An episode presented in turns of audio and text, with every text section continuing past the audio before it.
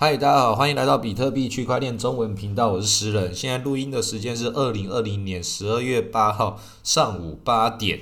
然后比特币的价钱来到了一万九千一百三十四点，这个涨幅没有很多，我们还看它继续挑战前高，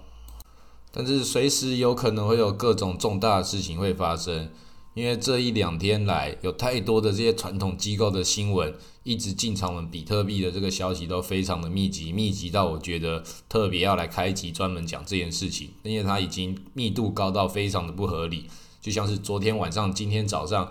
前两三天、前一个礼拜，这些消息都是一些很重大关键节点的消息，像是 Visa、道琼、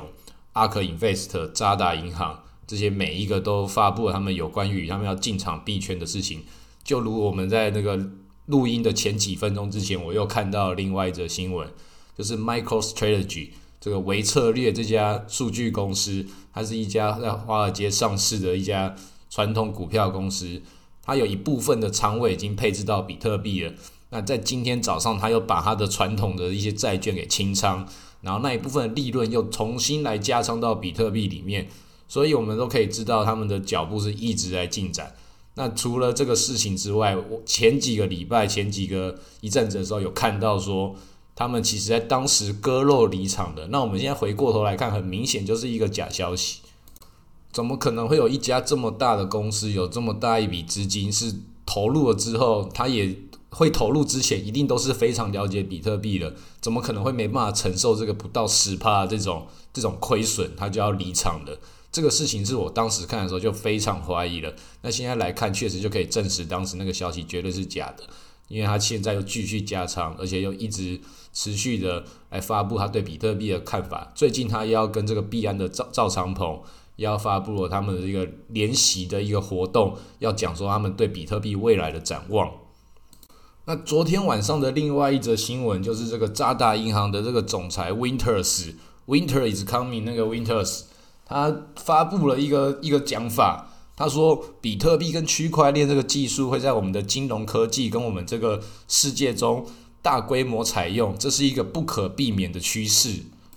那这个说法是非常的正面评价，也是很中肯，因为确实这个比特币它现在的总体市值对整个世界来说，它只占了一个小小的一个份额，甚至跟我们台股的这个交易量也差不多在一个水平而已。但只有这么小的一个份额，在全世界里面，这些大型机构、传统金融全部都在关注着它，那就是确实这个趋势就只会继续往下发展，它不会不会回头了。科技进展就是这个样子。那有些玩家可能就会问说：啊，既然这些传统机构他们都要进场了，为什么这个挑战前高会会一直的卡关在这里呢？没有一路直接冲上去？那我们就要在这里讲到，其实所有的这些币的交易。他同他们都有他们的交易交易方式，可以让这个进场的金额能够分批持续的进场，能够不会快速的影响这个市场的波动。就像刚刚前面讲这个 Michael Strategy，他的那个买的比特币的方式，就是透过这个我们美国最大那个交易所 Coinbase 的那个场外交易的协助。那不只是它，包含我们在前面第三集的时候讲到这些大户金鱼，他们把钱放在哪里？他们都是会透过一些托管机构的的模式，一步一步的这样子持仓，然后不会直接进入到这个交易市场中的波动。因为金鱼的量体跟我们这些散户市场的这个量体是不一样的，他们也不想要直接影响到这个这个价钱，他们也只是把他们的一部分资产很合理的配置到这个我们这个虚拟货币的世界来，不代表说他们一进来就是要跟我们这些传统的炒炒币的这些。这些大户或者是我们这些老玩家一样，就来这里就是要来爆炒、爆炒、爆跌的。这对他们这种比较严谨的金融机构来讲，这不是他们会想要参与的方式。他们要参与的方式，一定是一步一步的来建仓，不只是这个金额上大小买低卖高的这个做法而已。他们会采继续采用这些区块链科技来跟他们这些传统科技。能够找到一个对应的方式，找到那个价值的交换节点，让这个模式能够一步一步的按照他们所舒服的方式，把他们传统的这些经验融合到这个虚拟货货币的新世界来。所以他们这种试水温的方式是一个很合理、很正常的行为。那当然不只是试水温，当然也有很多像是放假消息的，就像刚刚那个 Michael Strategy 前面有人放了他的假消息，也有一些像是那个高盛或是摩根大通这种公然说谎的，像那个 J.P. Morgan 的那个 Jamie Dimon，他就一直讲说比特币是骗局啊，是一个非常巨大没有意义的泡沫，讲了这么多次，可是我们都可以看到说，明明就有其他一些公开资料。都看他去讲说，他们要去收购了一些比特币的公司，然后做了多少比特币相关产业的投资，然后甚至还要发行一个自己的 JPN Coin 这种东西，想要作为自己的那个内部结算系统。啊，当然很明显，他们要进入这个世界的时候，都很多自己的策略。他们同时对比特币有兴趣，但同时也惧怕这个比特币的力量要影响他们自己在传统世界的主导地位。但当然，这些那么那么。大神级的人物，他们怎么可能会对比特币的这种力量坐以待毙？一定找出各种方式去让自己能够参与其中，让自己能够重新的把这股他们认为很危险的力量变成他们可以控制的方式，来继续对这个资本世界去进行他们的奴役这个全世界金融金融的行为。那就要看这些聪明投资人是不是有对这些消息、这些新闻能够做一个谨慎判断的方式了。那其他比较正面的一些消息，就是像那个 Ark Invest 这个女版巴菲特女股神凯撒琳伍德，她前几天的时候也连续发了几篇有关于这个她对虚拟货币这个未来市场的的看法，有讲到这个 Visa 他们明年可能要跟那个 USDC 这个美元稳定币要发行相关的虚拟货币信用卡的一些结结账。然后在他们自己公司的网站上面也写了一篇专门讲比特币一些事情的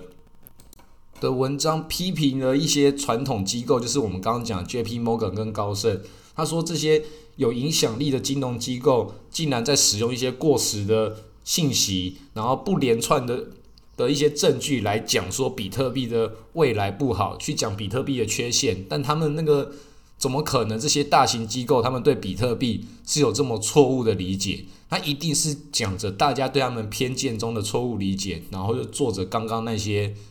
那些私底下去做吸货，然后或是自己的布局的一些策略。他们这种公然说谎，绝对不可能只是单纯我们觉得他们食古不化、迂腐，绝对不是这么单纯而已。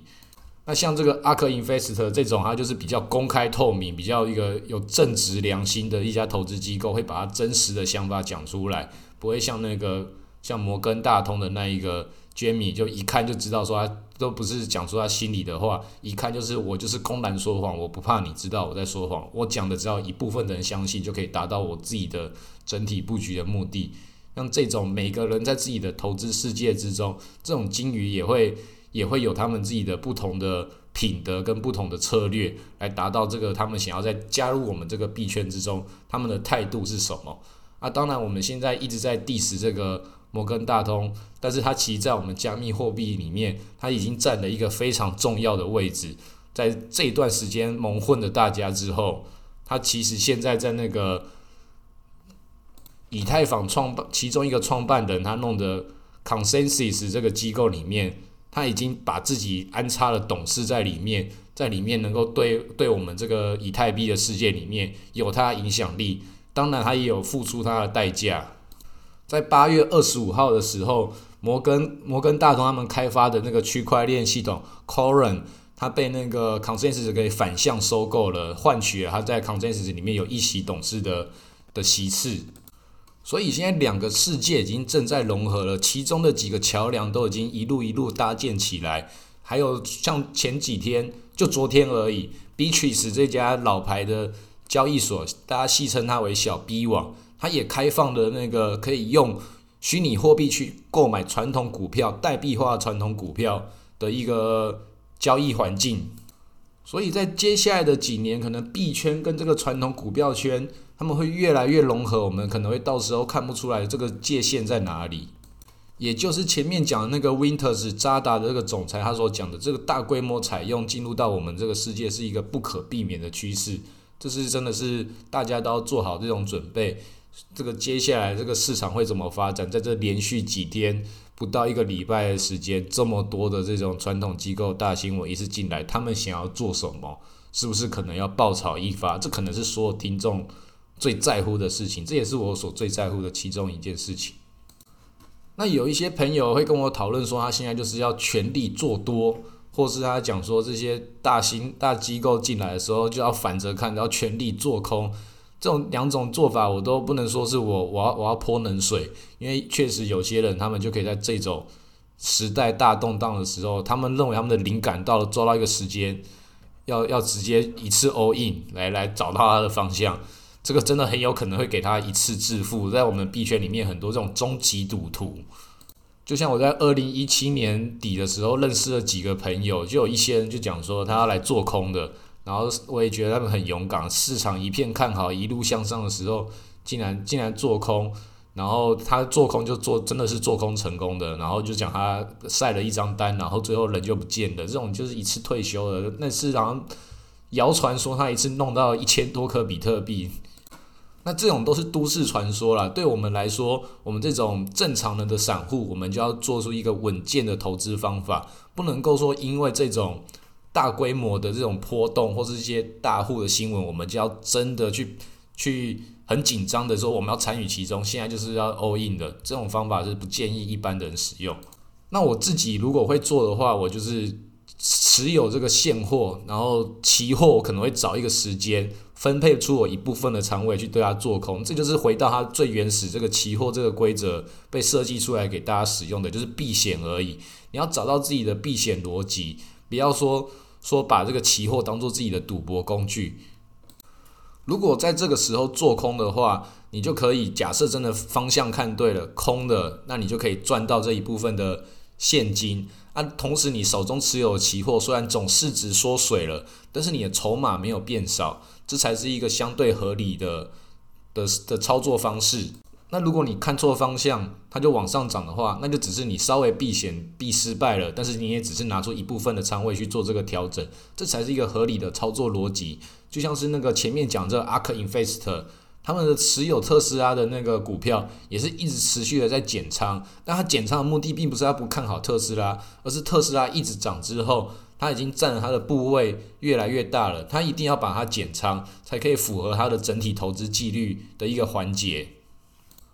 就我们没办法从他们嘴中讲出来的话来判断他们的真实目的，但是我们可以从他们的这些行为之中来学习到他们的这些合理、理性，而且又有纪律的操作逻辑。我们可以如何的参考来纳入我们自己的投资体系，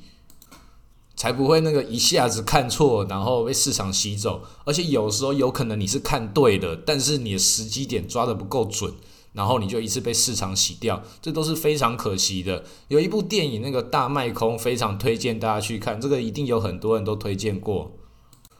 那个蝙蝠侠演的那个 Michael Berry，他在里面的时候，其实看起来他很神，但其实他虽然看的方向是对，他但他也扛了很久那个空单，一直要去缴那个那个保证金，他就去买那个保险。那他时间他看对啦，但是。但是没有到那么精准，没有到那么精准的时候，他就会扛得很累。也不是只有他一个人去买空而已，也有很多人。你看他电影里面就知道了，非常多人都跟有跟他们一样的想法。但是这里如何执行到位，如何一步一步的合理的布局，让自己可以在合理的状态之下，等到那个时候，然后让自己的获利能够一次达成。这个其实才是我们在做投资学习里面一步一步要学习的。你的投资不是只有买大买小，也不是只有把是资产配置哪边多哪边少，它有很多的工具都要去学会如何去使用。就像是我们一直强调，你钱包也要知道自己如何操作，有很多相关的这些金融工具都是要做功课的。只是猜大猜小这种东西，那就变成一个像赌博一样的。如果我们要学习的话，我们就一次把它学对，不要说每次都是变成是。啊，这个我现在觉得会涨啊，我觉得现在会跌，然后跟他赌一次，然后过几个月再来看有没有赌对，这样的话都是就是比较可惜一点。因为我个人最早的时候在投资比特币的时候是在二零一三年的时候，其实一二年的时候我就在观察了，当时我就是没有把比特币成功的投资到。那我后来看到这部电影之后，我其实心里面也释怀了，就是里面也有很多人，他们也都是看对方向。他们没有做好足够的准备，那就是你的整体能力的问题。你的眼光跟你的胆识跟你的资金都只是你的整个投资策略里面的其中几个要素而已。你能够真实完成执行你的纪律，跟你如何对你的投资人交代，如何去找到那个商品可以购买到，不要买到假的，或是那个那个商品是符合你的这个条件需求，你看空它，买到对的商品，这都是你要所做的功课跟你的策略里面很重要一环。所以我当时虽然很早就看到比特币，但自己没有成功的踏入那个涨幅最大那段时间，我也是事后也释怀，那就是我当时自己的实力跟准备不足。所以现在新加入的朋友也要知道说，你有很多功课要做，不是只有说，哎，我看到很多新闻，我看到比特币现在的状态好，我买。你要去了解你有手中有多少工具跟多少知识是你必须要储备的，你才可以真正的踏入这个市场之中。那我们要如何去跟这些大户金鱼们和平共处？不要被他们放的一些假消息给哄骗，或者是有一些友善的金鱼，他们会在这个市场中稳健的帮我们投资这些区块链的基础建设，让我们可以找到一些合理的交易方式，然后顺利的踏入这个资本市场，让他们也顺利的踏入我们这个币圈。这是我们大家可以继续往下的课题。